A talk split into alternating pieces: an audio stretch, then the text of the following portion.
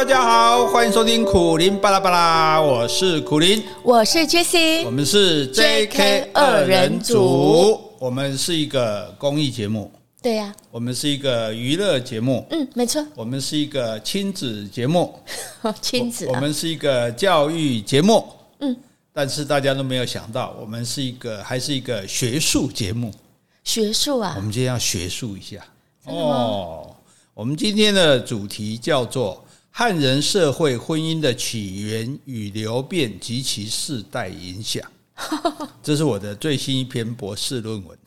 你什么时候读博士啊？我自己读啊，社会博士啊。本来这个要叫做诶中国人是婚姻的起源流变，后来想到不对，因为中国人里面诶未必都是那个。一样的，然后我就改成说华人社会的婚姻。后来发现华人也不对，嗯，因为汉满蒙回藏各自婚姻的习俗是不同的。像我们讲过藏人早先的话，新婚之夜是要跟父亲的女儿的新婚之夜，对，哎，然后像譬如说泸沽湖，大家都知道走婚，对不对？是这个。呃，男生到女生家家里去，女生跟他睡一夜，男生就走了，生下小孩是舅舅负责养，嗯，所以那个都不一样。那如果家里没舅舅呢，就没有男人了。是啊，麻烦就大了。所以这个这个就要问金晨老师了。我们那个你还记得吗？金晨老师，对 对对，金晨老师那个王王孝廉老师的朋友，一个日本教授，他就每年去泸沽湖研究这个哈。所以我们把它浓缩到汉人来讲。哦，汉人，因为我们台湾大部分也很多都是汉人嘛，跟平埔人的后代，所以我们很多婚礼的习俗也是照汉人的习俗的。那最主要说，我们读看那么多古装剧，很多这些婚姻的关系嘛，就是所以。这样讲好了啦，我们是假学术之名，还是要行娱乐之实啦。嗯，不要被题目吓到了。我就讲说，古代的婚姻是怎么回事？阿列德，好，这比较生活化。对了，对了，对了。好啊，但是我们因为我刚刚那文名字还没讲完呢。如果要更像论文的话，是汉人社会婚姻的起源与流变及其世代影响。然后还有 dash 从周公之礼说起。我刚刚看了这个文了，我就不想听了。对对对对对，所以我们现在证明哈，我们今天讲的是说古代的婚姻是怎么回事哈。这个这个灵感是我从哎，你知道高晓松啊？我知道。高晓松是中国的一个哎，算是也算是名嘴了哈。但他呃，他有很多的 YouTube，他甚至有一篇 YouTube 是专门讲台湾的好处的。哦，是啊。结果被中国查禁了，这样。那现在还可以听得到吗？哎，我们台湾还是听得到。然后我是觉得有点奇怪，因为他讲到台湾好到那样，我真的是没有觉得有那么好啊。譬如呢？呃，譬如说，他说什么我们的什么马路的这个灯，这个什么行人过马路的时候，那个哔哔哔的声音有三种啊什么的。哎，就说我听起来会觉得有些。有点像马可波罗东游记，就马可波罗写中国多好多好，其实有些好像不是中国的实际的情形。但不管怎么样，我觉得作为，因为他背景很硬，他后台就他们家世很好，所以他即使写了台湾的好处，然后即使被查禁了，他人也没有事。那他很会讲，比如他讲什么韩战啊，讲越战啊，都很精彩。大家如果对这个有兴趣，改天我们也会拿他的资料来讲他的这个越战这样子啊。那我们今天要呃韩战啊，那今天呢，所以这个东西是他先起头，他讲到这个东西的，那我就觉得诶蛮好玩的，所以我就把他的内容扩大啊扩充，因为他讲没那么多，我们把它扩充，把它更细部啊，把它更三八一点。更三八一点，更生活化一点。啊啊，对，以便符合我们节目的特性。但是我们要说明哈，我们要先说明来源。我们今天写论文要把它注明来源哈，不然的话会像老高那样被骂。出处。对，好，那所以当然你就说，哎，古代婚姻我们大家都很了解嘛，什么妻妾成群啊，对不对啊？然后什么什么，这个这个老婆一定要听老公的啊，那未必是这样。所以我们现在来问各位十个问题。好，好，那你就看看，你就你对我们这个古代的婚姻到底是汉人的婚姻到底了不了解？好，到底实情是怎样？我问第一题啊，你也可以一起回答哈。以前人结婚比现在麻烦多了吗？应该是啊，应该比较麻烦哈。对，以前人结婚比我们麻烦。嗯，我们现在结婚比较，可是我们现在结婚也很麻烦呢，要请客啊，要要要办典礼啊，要发请帖啊。可是现在很多年轻人都去去公证啊。但是如果以我们现在标准形式来说，古代还比我们麻烦吗？我觉得是。哦，好。第二题，那古代你如果收了聘金，还可以反悔吗？基本上是不会反悔，但是如果有什么意外，应该还是会没有。他现在是可以反悔，就不是表示发生意外。如果你挂了，当然是不能反悔。但是我收了聘金，我说我我不爱给啊，按那塞我。哦，你说家里的长辈说，哎，我不嫁了。对对对对对对，都是长辈在说的，可以不嫁吗？对，嗯，可以。这就很好玩了，可以不嫁？嗯、对啊，既然会问这种问题，代表就一定是 可以嘛。欸、好，那那如果不嫁会付出什么代价？好的、嗯，那第三个就以前人就说休妻嘛，妻出之罪。嗯、那符合这个妻出之罪，说休妻就可以休妻吗？是啊，没那回事哦。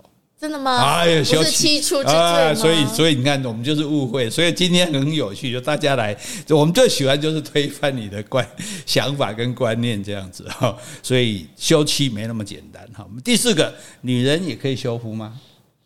啊，照理说应该是不行了。对啊，古代对不对？那个对女生又没什么地位，是怎么可以修夫呢？我跟你讲，可以啊，太好了，是不是？所以你看，这个我们都不晓得，所以我 我为什么很高兴跟大家讲？因为我也不晓得，你知道吗？对，要不是这高晓松讲了，我才才开始去查才知道，哎，原来女人也可以修夫这样。还有再来第一个，那男人想要娶妾就可以娶妾嘛？哎，有钱不就可以吗？哎，no no no。不是吗？哦，娶妾的规定非常的严格，哎，就不是你有钱有势，甚至说你大老婆同意，你就可以娶妾的。哦，真的吗？哎，所以你看这个我们又误会了。哎，可是你明明看到很多人妻妾成群啊，没有没有，很多很多不是这个样。等一下，那那些那那么多女人却不见得是妾啊，这点我们要搞清楚。不是妾，那是什么？哎，是等一下我会告诉你，有一个字叫做婢。女字旁一个卑鄙的卑，就是婢女的婢，杂到干啊！哦，对，这个等下讲哈。再来就是说，那妾可以把妻取而代之嘛？比如说你是妻，是我是妾，然后现在妻，比如病死了，嗯，或者说他们离婚了，是啊，去被休了，那我妾可以来当妻吗？可以吧？可以扶正吗？可以吧？理论上是可以，对不对？是啊，不行，第一哦，真的吗？不行。哎，你看多奇怪，就是所以很多想法都想理所当然的想法都不行，妻不在了，妾也不可以当妻哦，哈哈哈。那到底妻有什么责任是妾无法去呃去替代的？你就没那个身份就对了，就身份而已嘛，这个名位而已。呃，没有啊，你就说今天我妻死了，我可以再娶一个妻，但是我原来的妾不能变成妻，这好玩吧？这好玩吧？都把妾离婚了，我再重娶一次可以吗？也不行，那都已经妾都被休了，还还还能当什么妻吗？好，那妾的命运操纵在谁的手里？啊，不是老爷手里啊。如果老爷不在呢？大老婆。所以大老婆可以把他怎样？可以把他卖了。哈，妻可以卖妾。我开脑洞。那个婢女才是买来的，妾是。妾是明媒正娶哦，只是说是娶妾这样，它是它是有仪式的，它不是说我讲你是妾带回家就叫妾了，还也是要办板的哎嘛，现在公开仪式哎，对，所以但是妻虽然不能把妾卖掉，可是妻可以把妾赶回家啊，哎，对对对对对，而且你的小孩我都没收，不给你，对，所以这个这一点很重要哈，所以你不要看说哦那个。的员外很宠这个妾啊，的妻就很委屈。我跟你讲，老头子都不要死，老头子一死，甚至老头子还没死，妾其实都不好过啊。是啊，妾的地位其实是很低的，妾甚至不可以跟妻一起做。哎，嗯，这周会都没赛呢。哈，这个我们等下详细再讲啊。那娶一个妻是要合法娶的，妾也是要合法娶的哦。那我可不可以娶两个妻？两个妻还是两个妾？两个妻。嗯。不行吧？妻就是一个而已啊！哎，这太好玩了，可以合法娶两个妻，在某种状况下，哎，大家的脑洞大开哈，居然可以传两个不？两个都是明媒正娶哦，两个都合法，而且没有不是重没有重婚罪哦，然后还可以再娶妾。妾那还可以再娶妾，那妾、啊、这老爷多有钱，不 也不是有钱，后面啊，因为这个妻娶两个妻的条件不是你想要就要的，这样，这为什么我们等下再告诉大家哈。然后西门西门庆，西门庆不是典典型的妻妾成群嘛，对不对？大色狼一个嘛，大色胚一个嘛，西门庆没有娶过妾，没有娶过妾，你相信吗？哎哎，西门庆没有娶妾，西门庆的妾是哪一个？潘金莲是他老婆嘛？哦，他有娶过潘金对对对，潘金莲是他娶的吧？然后其他什么李瓶儿啊，什么春梅，其他所有的人都不是妾。那都是他的女朋友啊，所以这就很好玩，所以就很好玩。西门庆既然没有娶过妾，在我们想象中无法想象，我们一定觉得西门庆一定是妻这种三妻四妾、妻妾成群的吧？其实没有哈。好，那当然在古代来讲，那你这个夫妻婚姻，那女生最重的罪哈，当然就是通奸罪嘛，对不对？你跟别的男人嘛，对不对？不是，不是吗？还有比通奸罪更重的罪，嗯，跟别人生小孩。不是？啊，不不是，所以到底什么罪会比通奸罪还要重？谋害亲夫啊？啊没有没有 没有杀人，就同样是同样是有违有有违所谓的妇道。啊，但是跟什么人有为妇道是比跟一般其他人通奸还要严重的。嗯，哦，这个有有意思了吧？哎，对对对，哦，这是不是很好玩？哎，是哎，开玩笑，那本教授上课绝对不会让大家睡着。教授，哦，写论文呢？教授，那还是学生吧？你写论文，你还没拿到职位啊？我助理教授，我们说书的时候已经讲过了，教书先生就可以叫教授，无用不是教授吗？无用都可以教授了，我这个无能也可以当教授。好，我们接下来回信。好，先回 Podcast 留言。好，这位听众昵称，哎。Eric 吧，E R I C C K L I O U，他说这个节目真的相见恨晚，五星推爆。他说无意间点到这个频道，才发现里面有太多好内容了，尤其是苦林老师在讲解故事的时候，往往让我不可自拔的一直点下一集。我想要听《水浒传》，谢谢老师。哎，那你应该有听到啦。对呀、啊，我们《水浒传》已经好多。说书呢，哈，嗯。好，好，接下来我们的资深听众，我家在台湾。好，标题一样是我心目中的第一名 Podcast。他说：“贤伉俪好，听完了 EP 五八九，还好你们没有重播以前的节目，因为我们绝对听得出来，真的是每一集都太有特色了，每集都印象深刻。虽然感冒了，但你们的声音听起来还是很好听哦。”好，谢谢你，唔敢想哈。今天了，哎呀，这这这这这这个这是什么铁粉、骨灰粉？好，谢谢你，谢谢你。好，接下来感谢两位的抖内听众。好，哎，这两位还是我们长期赞助我们节目的听众哦。第一位是我们的小贤。好，小贤他说。朱约信的歌跟台湾有很深的连结，想请你们介绍给大家。哎，朱约信上次小贤也有介绍一首叫《玫瑰》，很好听。哦，朱约信就是猪头皮嘛？哎，对，就是猪头皮。哎，我 Google 他资料，他还是台湾基督长老教会的教会长老。哎，是是是，哇，他想不到一个台客摇滚，呃，他也是一个长老。啊啊、以前还有一个什么林强，好不好？啊，有有有。我们家向前行，其实再早伍佰是走这个风的。伍佰后来进入体制的。伍佰在非体制的时候，我还访问过他。对，所以这个朱约信啊，这个林强啊，大家其实去找出来听，你会觉得说，哦，原来台语歌也有这种的。台语歌不是只有瓜波追瓜波追啊，不能再唱歌了，要不要唱歌，有人要来信讲了。好，其实听众们都可以在 YouTube 找到朱月信老师的歌，他其实很多歌曲都很有味道哈，有些台语歌曲。好，第二位呢，要谢谢意大利的张先生。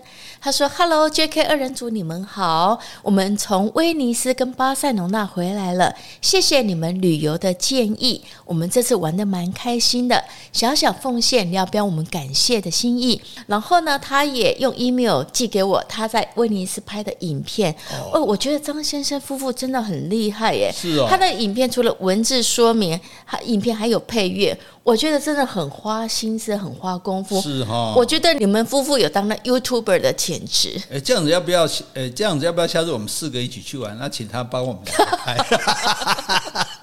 我可以放在脸书啊。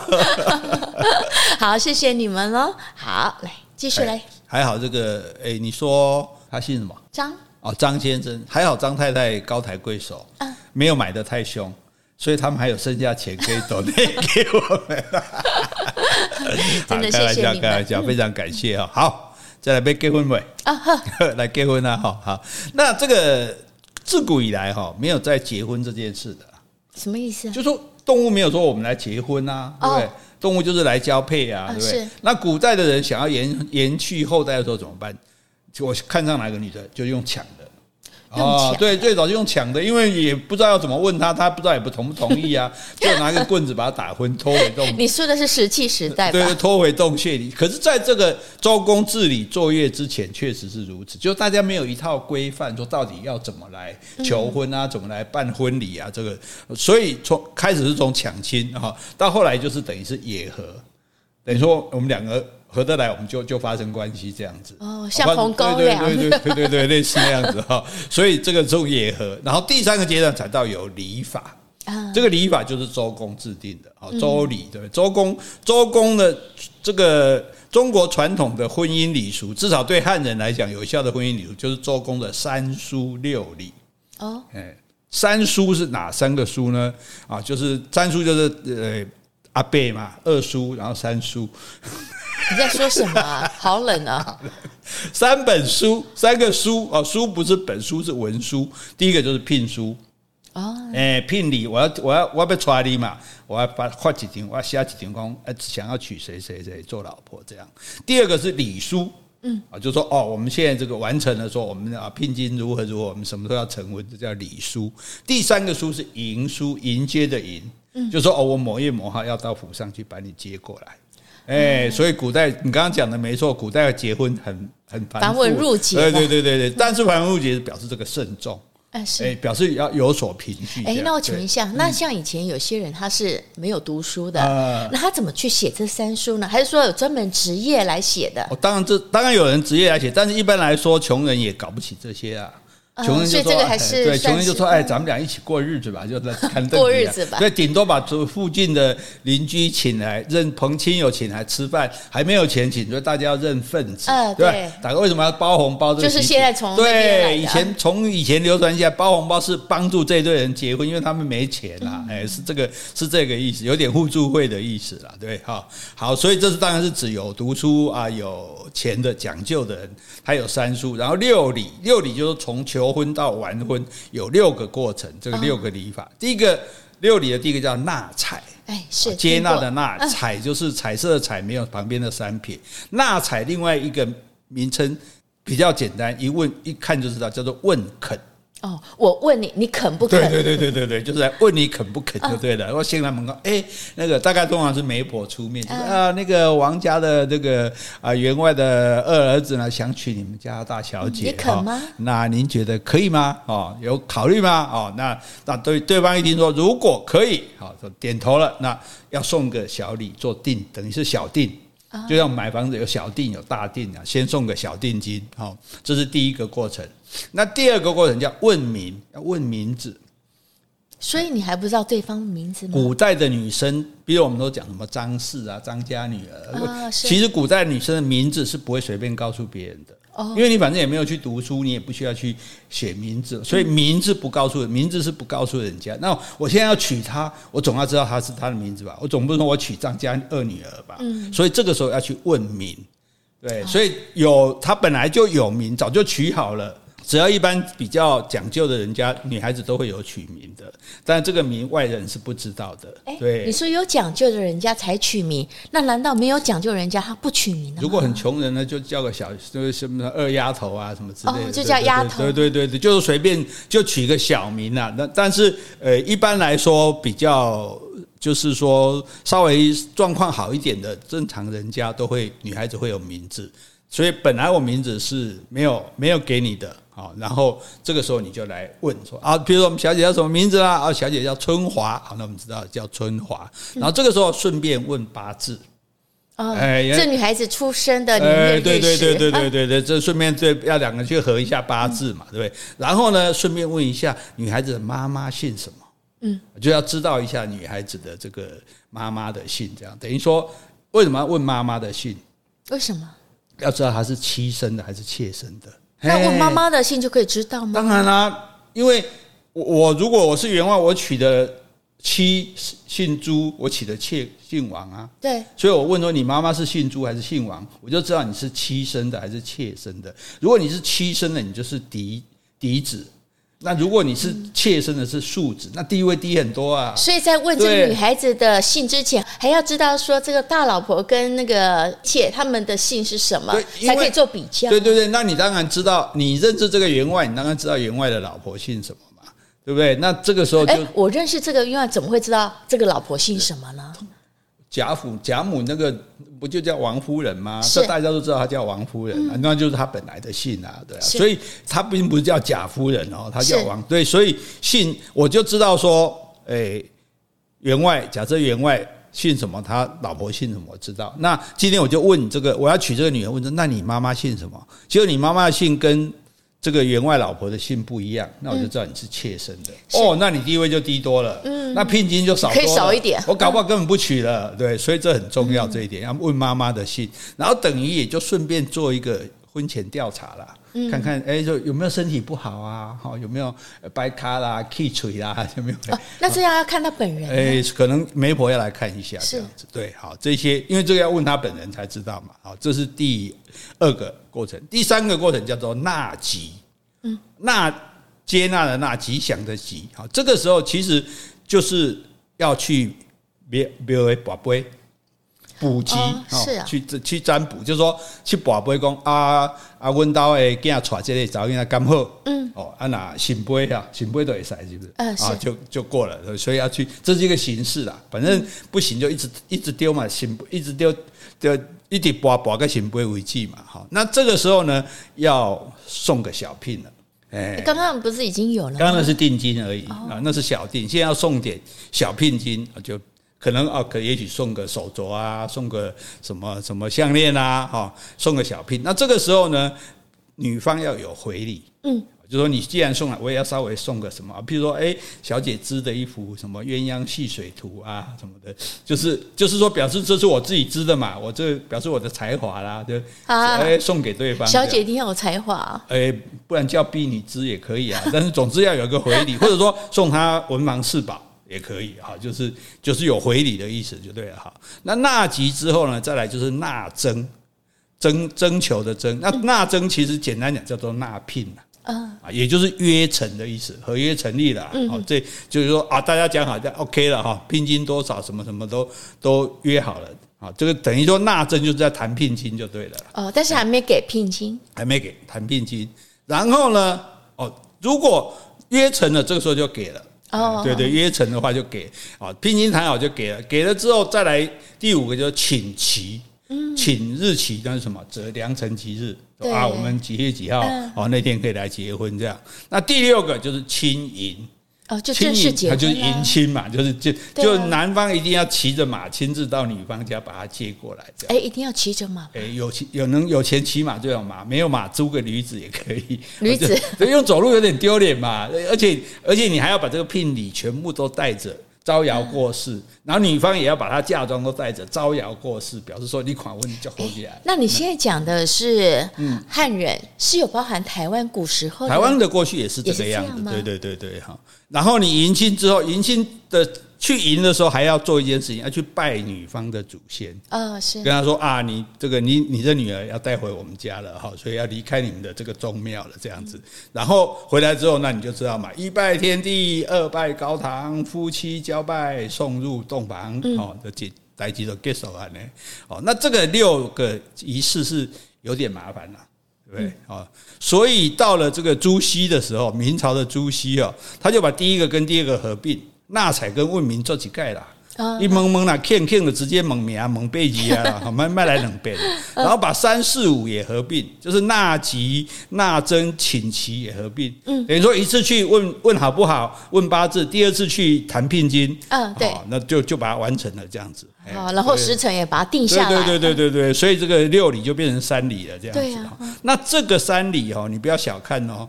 即使到现在，在日本、在韩国、在琉球，都还有啊，都还有在用这种仪式的，所以这个那是影响是非常大的。哎，像甚至日本的宫城县，它都还有那种三这样三书就变成一书了，就不要说什么聘书、礼书、迎书了，你就直接一个聘书就好了。这样对，但但是也都还有这个仪式，在日本宫城县还可以看到这个照照这个汉人古代结婚方式的结婚这样子，然后。这个韩国啊、琉球也都有。哦，所以它是以前从对对对对，从从这个中国传出去的这样子。好，那好，结婚之后就来接下来的事情。结婚之后要干嘛啊？结婚之后要干嘛？过生活啊。过结婚之后要离婚，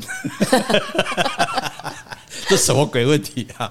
那我们知道有七出之罪嘛，对不对？有七条罪是老公可以把老婆休掉的。第一个不是公婆，嗯，对公婆没有侍奉好啊，这个是。有道理嘛，对不对？嗯、第二个无后没生，嗯，哦没生这是有道理嘛，对不对？第三个口舌，嗯，东家长李家短，你们乱讲话，哎，所以这个不行，好好好。第四个哦，这第四个这一定不行，淫，嗯，奸淫就是跟别人跟别人有私通，对对对，好。第五个就是窃盗，哦，好，好。那第六个比较要要紧，第六个是嫉妒。嗯，好，所以你不可以嫉妒你老公。如果去上酒家什么，你不可以嫉妒。你老公如果想要娶妾，你也不可以嫉妒啊。所以这一点比较不合理的哈。那第第七个更不合理，二级。哦，那如果我生病了也没办法。传染病，所以二级普通病不行。如果譬如你这是个传染病很严重，COVID-19，那你回家去。啊，哎，对对对，所以这个有点，照理说应该照顾他，但是古代的法律就是这样嘛。但是这个不是说你讲要出。就出哦，嗯，还有要要家 有家事法庭的哦，嗯，家事法庭是谁？就是你的乡绅、你的宗族、家族的长老啊、乡绅啊，这种有地位人，大家来讨论说，哎，有没有道理？你举出事实来，他说好，但这个应该修，就把它修了，嗯，哦，不应该就不修。如果是老公说了算，对，而且你可以不服的话，还可以申诉的。哦，那申诉也是这边申诉，对对对对对，也是这边对。哎呀，我啊，我没有不是我公婆啊，对不对？然后你就看你讲不讲得赢，或者说你娘家势力大不大？哦，你娘家如果有够力，对不对？这个当然乡绅们会说，哎呀，不会的，人家张家女儿不可能这样啦，哈，对你多少是有好处的哈。那好，可是如果真的这七出都已经定了，对不对？然后大家也都通过，家事法庭也通过了，是不是就可以出呢？嗯，没有，还有三不去。什么意思？无所归不去。如果这个女的现在没地方去，你不能没有娘家，哎，让娘家不爹啊，你别再让修，所以这很人道的，你所以也不要看说都。当然男女那个时候是不平等，可是他也不是说一味的欺负人这样。而且第二个哦，守过三年孝的不去，什么意思？比如说你的爸妈、老公的爸妈过世，我有跟着守孝三年。哦，哎，按照我走圣灵道的人，你我按话你嘛没在给他关照，嗯，对，所以这也这也很合理。那如果爸妈没有死过呢？那就没有这一条。对对对，爸妈如果还没死，那就没有这一条。但是如果我有帮你爸爸或妈妈守过三守孝要三年吧，我有守孝三年，你就那所谓什么叫守孝？守孝一般如果很严格的话，是在坟墓的旁边盖个房子，两个人都住在那里。但是一般没有啦，一般就是说哦，我比如说我就可能还穿着。白衣啊，然后我就没有什么做欢乐的事情，没有请客啦，没有到处去玩啦，就是这样。好，表示说我们还在服丧中就对了，这样祭中有没有？那个、嗯、那个叫守孝。然后这一点我觉得最最厉害，叫做见取富不去啊，就说我嫁你的时候，我们是你是穷的，嗯，现在你富了，不可以把我休掉。啊，即使我犯了那些七罪，对对对对对对，就是你如果原来就有钱娶了我，你现在还是有钱，你可以把我休掉；或者你原来娶我你就穷，你现在还是穷，你也可以把我休掉。但是如果你以前穷，现在富了，你不可以把我休掉。虽然我交了男朋友，你也不可以把我休掉。对对，你那你这样是嫌你就是嫌贫爱富就对了。所以这一点蛮有人性的，这样哈。甚至所以我们不要看，甚至在这个宋宋代的话，还有。女生还可以确认婚前财产哦，是就来到家说，这些东西是这些嫁妆是我带来的，这是属于我的哦。万一你要把我休了，临终嘛，岂被砸灯来哦？洗到底要赏礼 哦，当然不会讲的这么粗鲁了哈。那那所以那在这种情形下，如果你已经给了聘金，我们刚刚问嘛，可不可以反悔？可不可以退？这样子哈，男的可以退，发现女生不洁不干净。名声不好，咔嚓搞过男朋友，哎，对对，你就可以退聘这样。是，可是呢，如果你说她交过男朋友，但是我忍耐一下，我还是娶她了。嗯，哦，反正那人家讲的也不见得有怎样嘛，对不对？那这个时候呢，还娶她的话，聘金可以减半。是 不是很好玩？就说我听说你不太干净，我我我我就不娶你，我退了没话讲，聘金要退还我。但是我哎，我听说你有点问题，但是我还是娶你来来，聘金是先我一半。这个很有趣吧？好，这是男生的部分悔婚，那女生可不可以悔婚呢？女生也可以悔婚。哦，是啊，女生如果悔婚说我们不嫁了啊，杖六十啊，打六十大板哇。不是打不是打六十大板，那不是快死了吗？哎，不要打那么用力嘛！不是打女生，打他爸，因为古代是父母之命啊，跟女生没关系啊。哦，嫁也是你爸爸叫我嫁的啊。现在爸爸叫我不嫁，你去挨打。当然可能可以罚一颗罚金，也有可能啊。对，那如果那你这个无缘无故退婚，这是打六十嘛？如果你是答应两家，什么意思？就是你答应嫁我张家，结果你又答应了嫁人家王家，是。这下子你一定要退一个了嘛，对不对？嗯，这爸爸本来就该打，这个打一百，活该。哪有人许配两家的？好，那还有一种情形更好玩，就是说这个女儿其实已经嫁人了啊，结果你还来答应嫁给另外一家啊？对，可能贪图人家聘金或什么，像这个账一百二十，活该。所以都是有规定的哦。你你你悔婚打六十下，不管你怎样，因为你答应人家嘛。然后你要是已经诶。这个双你答应两边就打一百，如果你已经嫁了，你还来见还来骗人家，当做这个没有结过婚来讲，打一百二十仗这样子，还 差不多。一百二应该快死了。对对对，所以一般不敢这样子啦，但就有这个规定，其实也是一个保障啦，就是说你不能随便退婚的这样哈。那如果要修夫呢？哦，可不可以修呢？照理说应该可以吧？哎，只有一个罪可以修，好，叛国罪。哦，是对，这个就是大言，这是大是大非的。嗯，是是，哎，所以所以这种这种就不一样，这种女生可以退彩礼，就是把你的聘金全部退还你，然后要求这个修夫，我不能给你这种账户，因为你不忠不义这样子啊。那如果你的身份有一个身份是最好离婚的啦啊，公主哦，是像您的长公主这样，嗯，怎么因为怎么离呀？公主地位很高啊，因为驸马我们就讲过，驸马本来就没有地位的啊。是，哎呀，对驸马，所以驸马很多都被家暴哎，被公主打。对啊，因为他他公主地位，他驸马只是平民啊，公公主是是王王室哎，对，所以我们讲为什么叫做驸马，就是他乘着马车来来来牺牲的嘛，对对对。所以所以公主只要说要离婚，那这个驸马乖乖滚蛋。不用有任何理由，不用理由啊！公主，哎，我地位比你还管。那平民离婚的例子就很困难，因为你说你要到叛国罪，那就有一个问题，就是，哎，叛国罪的话，他可能满门抄斩，对呀，可能家里诛九族了，所以那叫大义灭亲啊！啊，哎呀，那叫大义灭亲啊！所以那大义灭亲，你自己也会也可能会灭哦，对，不会说你污点证人什么的。所以这个这个是很特别的例子。那历史上离婚成功的就是李清照嘛。哦，是啊，对，李清照那时候跟她老公不好嘛，那要跟后来那个老公赵明诚是很好，后来娶她的老公是贪图她的书画金石，嗯，那她就受不了。可是你没办法用这一点来离婚，结果她知道说她老公以前考进士的时候有作弊，哦，就是她第二任啊，对对对，第二任老公，她就去告他这一点。那这一点当然，你考进士作弊，这个是很严重的罪。那这么重的罪的人，那你当然可以要求跟他离婚。嗯，可是。妻子举报丈夫，这也是犯法的啊，所以他也被关了。嗯，哎，那没有关太久，就是因为后来得到舆论的压力，大家同情他，所以关了一阵子就放出来。那即使今天也是这样，今天配偶不能互为做对方有利或不利的证人。啊，没错。对，就说你今天被怎样，我去帮你作证无效，因为我一定会偏袒你嘛。哎，我可能偏袒你，或者故意害你都不一定，反正对对做。做对你有利的，这不可以，因为偏袒你；做对你不利的也不可以，因为你们是夫妻。嗯，哎，所以配偶是不能互为有利或不利之证人的，这一点大家要弄清楚啊。所以在古代说，虽然你老公不对，可是你去举报你老公，你也不对，所以他也被关了。这样子，对，哎，所以这是这是所谓的休妻哈啊。再来这个离婚的事情处理完了，我们就可以来娶妾了哈。嗯，好，我们要弄清楚一夫，所以。一妻一妾，嗯，然后很多个婢，嗯，婢女的婢，然后很多个姬，姬就是歌姬的姬，好，那好，那在春秋时代，诸侯连诸侯都不能纳妾的，哦，对，都不能纳妾，就是你只能娶一个老婆。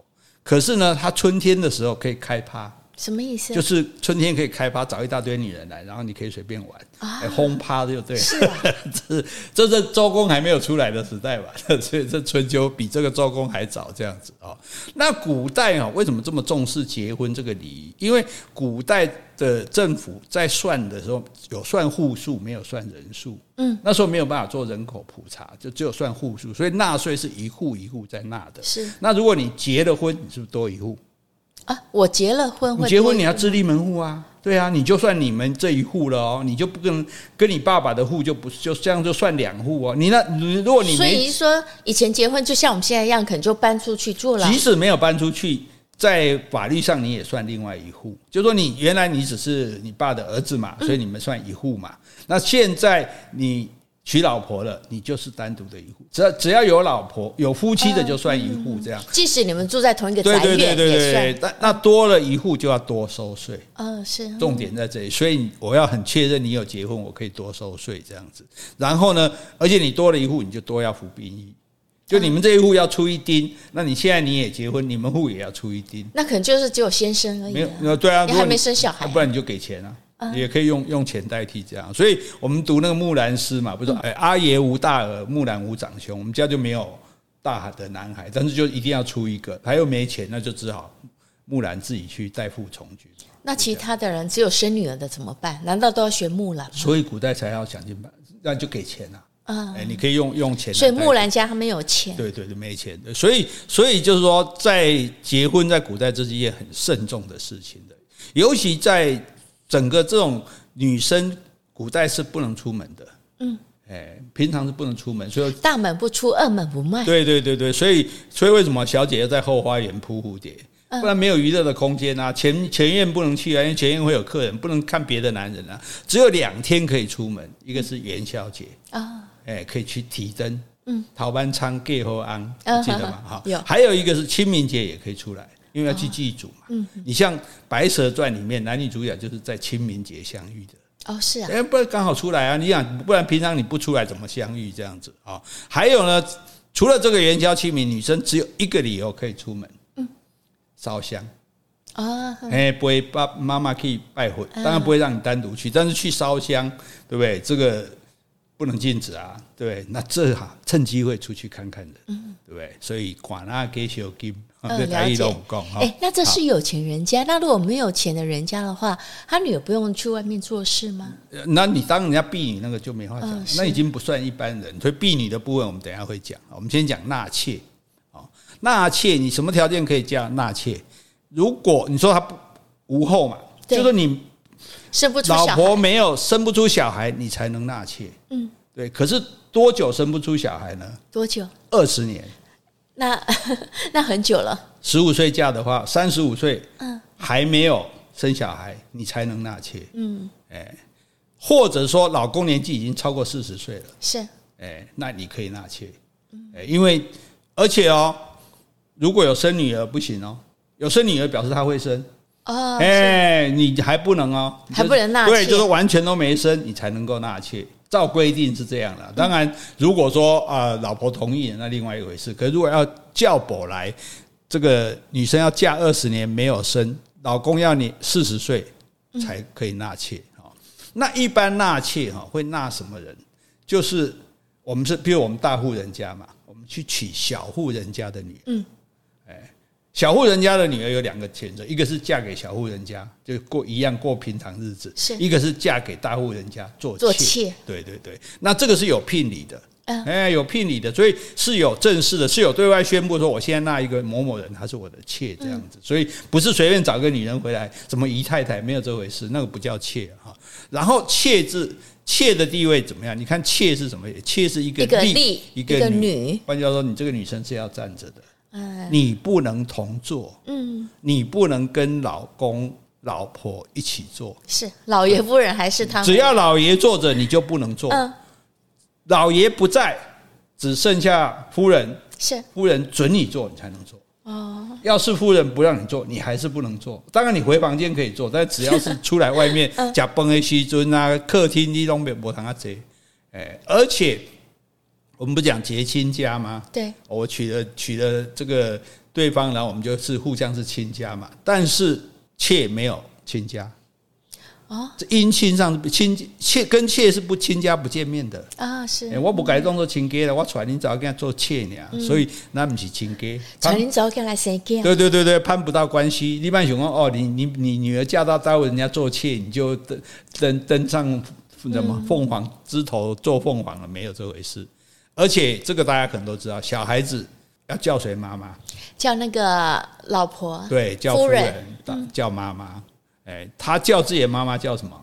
叫姨娘吗？对，没错。对，哎，对，《红楼梦》有赵姨娘，所以姨太太的名称就是这样来的。因为叫姨娘，所以后来说叫娶姨太太。但是所有的小孩其实名义上都是属于大老婆的女儿小孩。就是为我们老公生的啊，对啊。哎，可是你这个妾以后，你这个小孩要出嫁的时候，嗯，那人家问你说，那你妈妈姓什么？还是得说你姨娘？对对对，所以要问生母的名字，那时候就知道你真实的身份。所以为什么要问就是这样，因为不知道到底是谁生的这样啊。所以当妾当然也有很辛苦的啦，那种像那个那个古代有个什么董小宛啊，对，他是出生于苏绣，苏苏州的江苏那个绣。刺绣的世家，结果后来家道中落，变成歌妓嘛。然后他碰到一个公子，姓冒，冒险的冒，然后一见倾心，就立志要嫁他，而且最后终于克服种种困难，嫁他做妾哦。哦，结果这个因为没办法。做妾，因为他是歌妓，歌妓出身的，所以怎么样也只能叫妾。所以妾有一个好听的名字叫如夫人啊，有听过。如有如是夫人，那实际上不是夫人这样。而且后来因为躲避这个清军，他们家全家财产被洗劫一空，变得非常贫困。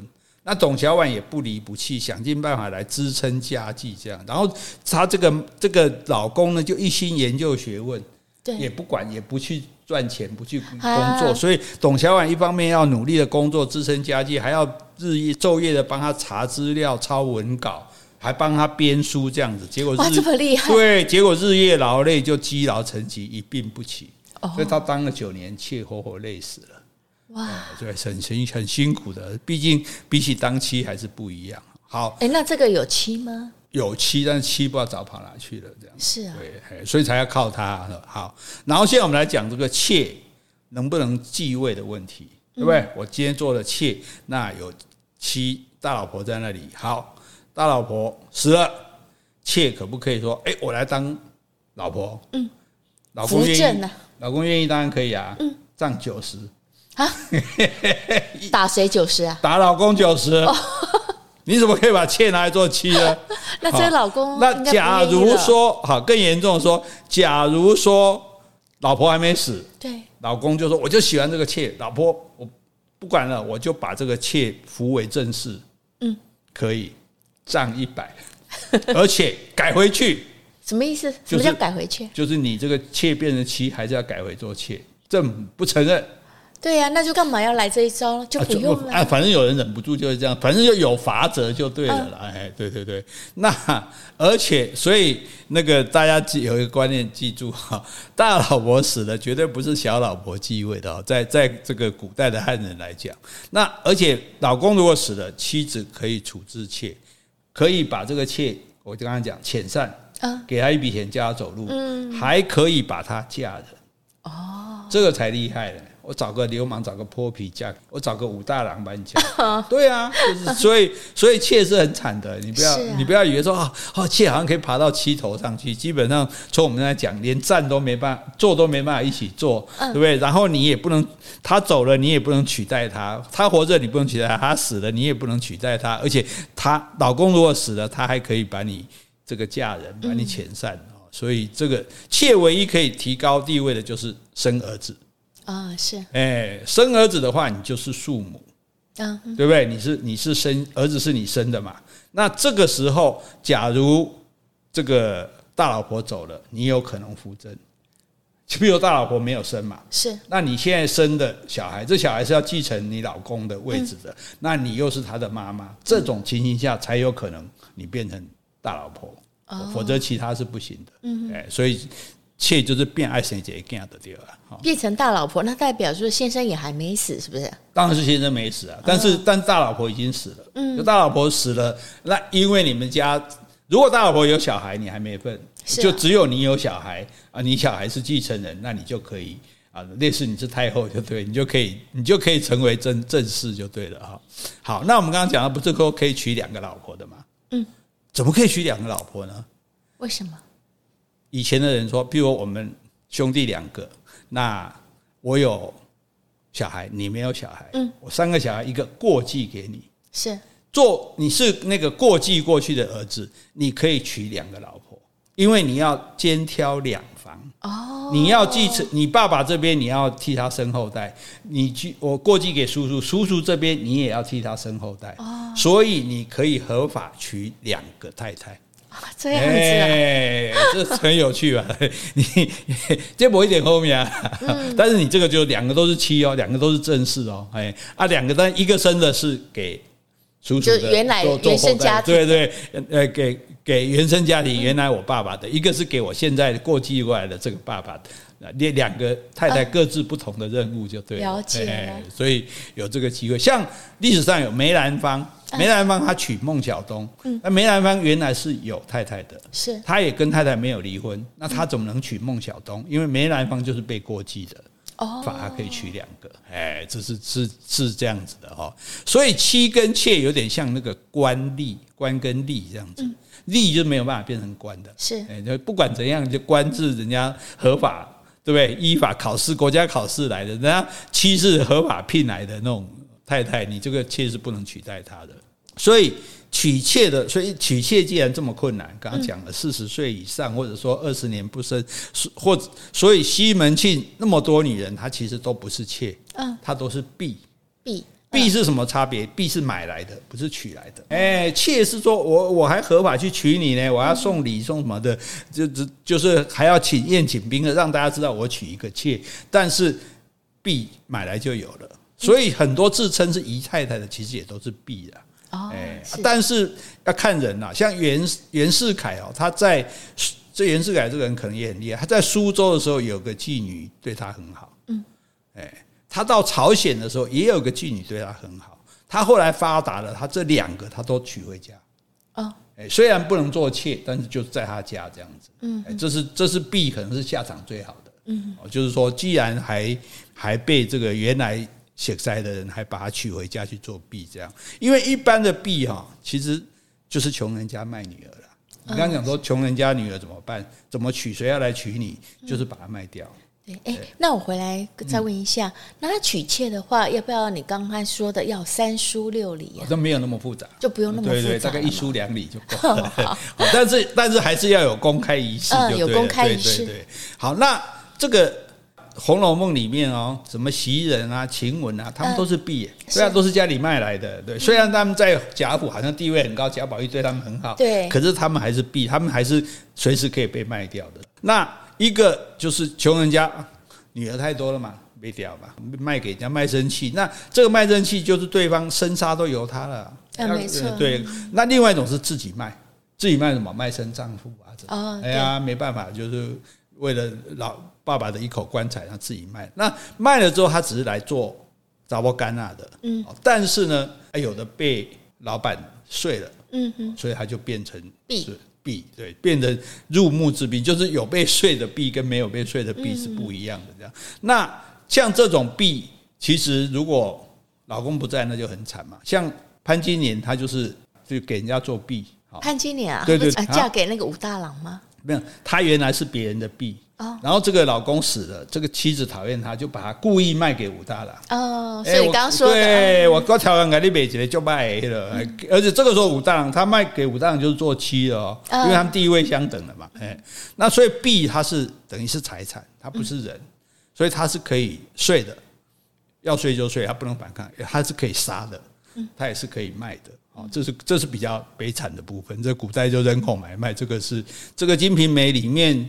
一个婢女才十两银子嘛，一匹马两百两银子。啊，对啊，而且那个婢女只要一不高兴，当场打死啊。嗯，那这是古代这个那个时代的事事情呢，就是说，对于这种这个是没有人权可言的哈，这个这个我们了解就好。所以其实婢是很可怜，所以你也不要看这些姨太太好像很嚣张什么。如果她不是正式的妾的话，妾都已经很可怜，那这婢是根本毫无地位的。这生命如蝼蚁啊！对，哈，那刚刚讲说通奸罪，什么罪比通奸罪更重呢？就是你跟爸爸的妾私通。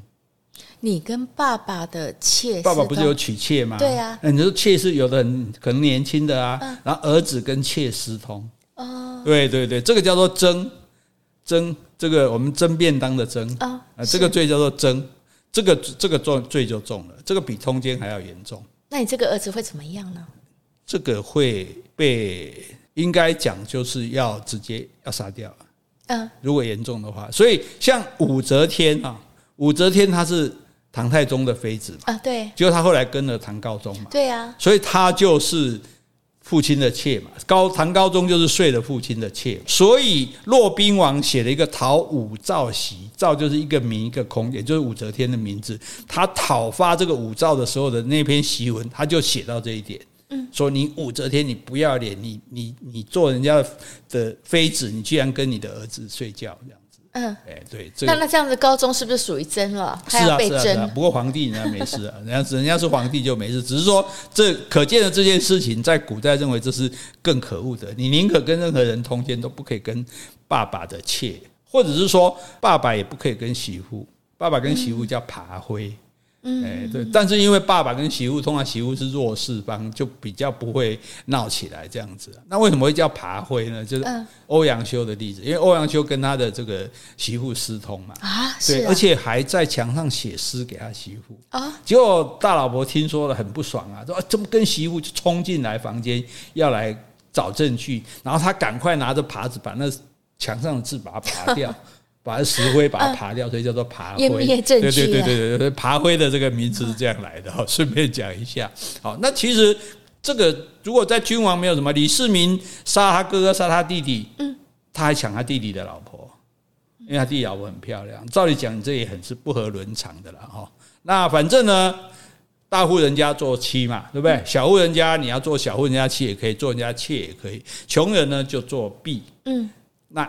另外还有一个鸡，鸡是什么？犯罪的哦。你们家被犯了重罪，你被人家流放了啊，你去做歌舞鸡，嗯，歌姬舞姬，这个你要有才华。那这种呢，它可以赔数，嗯，而且作为鸡，我我我也可以买这个鸡回来我家，就专门唱歌跳舞给我听。嗯，可是呢，还可以送人啊。哎，今天朋友来我家，这个听他唱歌啊，很喜欢。我说啊，那你带回去给你。对，那也有些鸡就很。比较刚烈，就是说我对你，我这么爱你，我对你这样子，结果你把我送人，就撞撞柱而死的也有，那也有这种例子，就对。所以其实这个歌舞伎比青楼女子还惨，青楼女子还可以赚够钱赎身，他们连赎身都没有，他们就一辈子就在人家家里面去去去娱乐对方，而且随时可以被卖掉，这个叫做鸡啊，这个鸡是比婢更低一等的这样啊。那所以这个哎怎么样？嗯。大开眼界吧，啊是啊，完全没想到嘛，嗯、很好玩嘛，啊，对不对？所以你看，知识是乐趣无穷的哈。所以，而且这个中华民国到民国二十三年才有民法哦，哎，才受西方影响，有所谓的一夫一妻制，嗯，男女的地位才完全的平等。是，那现在婚姻反而不那么重要了，因为要要结就结，要离就离这样。嗯、可是我们了解一下那个汉人古代这个婚姻啊，这个原来妻妾的关系是这样，原来是什么休妻是怎样，原来什么哦，这个还有可以不不能休的哈，然后然后你耍赖的是怎样，然后妾的地位是怎样哈，这个。然后这些婢女的地位是怎样？这个都蛮好玩的，真的都没有听过哈。哎，是对啊，我也觉得哇，所以这个求知的乐趣。哎呀，哎呦，看了，哎，安尼啦啊，哇，有够新鲜的啦哈，安尼，今天有新鲜不？嗯，有，有欢喜不？有，有好，安尼咱会当看有意吗？是。好，如果你喜欢今天的节目，欢迎留言或是寄 email 给我们，无论是加油打气、发表感想、提出问题。或是想要听什么样的题材，我们都很欢迎哦。也欢迎你们继续走内哦。谢谢，拜拜，拜拜。